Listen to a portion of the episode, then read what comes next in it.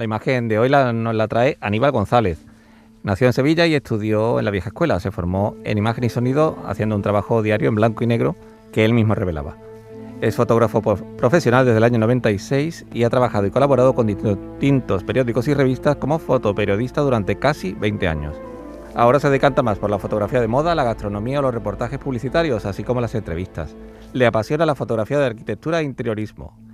Nunca le dice que no a un reportaje social como bodas o eventos, ya que son los que le sacan de la rutina.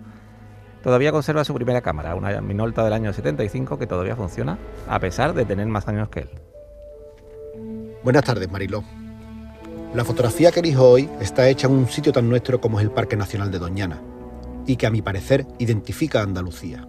La he visto en la cuenta de Instagram de Carlos Romero, arroba Carlos Romero Co, fotógrafo de naturaleza.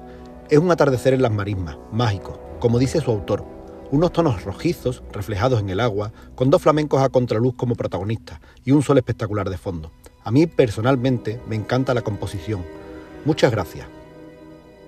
Parque Nacional de Doñana, un mosaico de ecosistemas que albergan una biodiversidad única en toda Europa y que hoy protagoniza la foto elegida por nuestro fotoperiodista.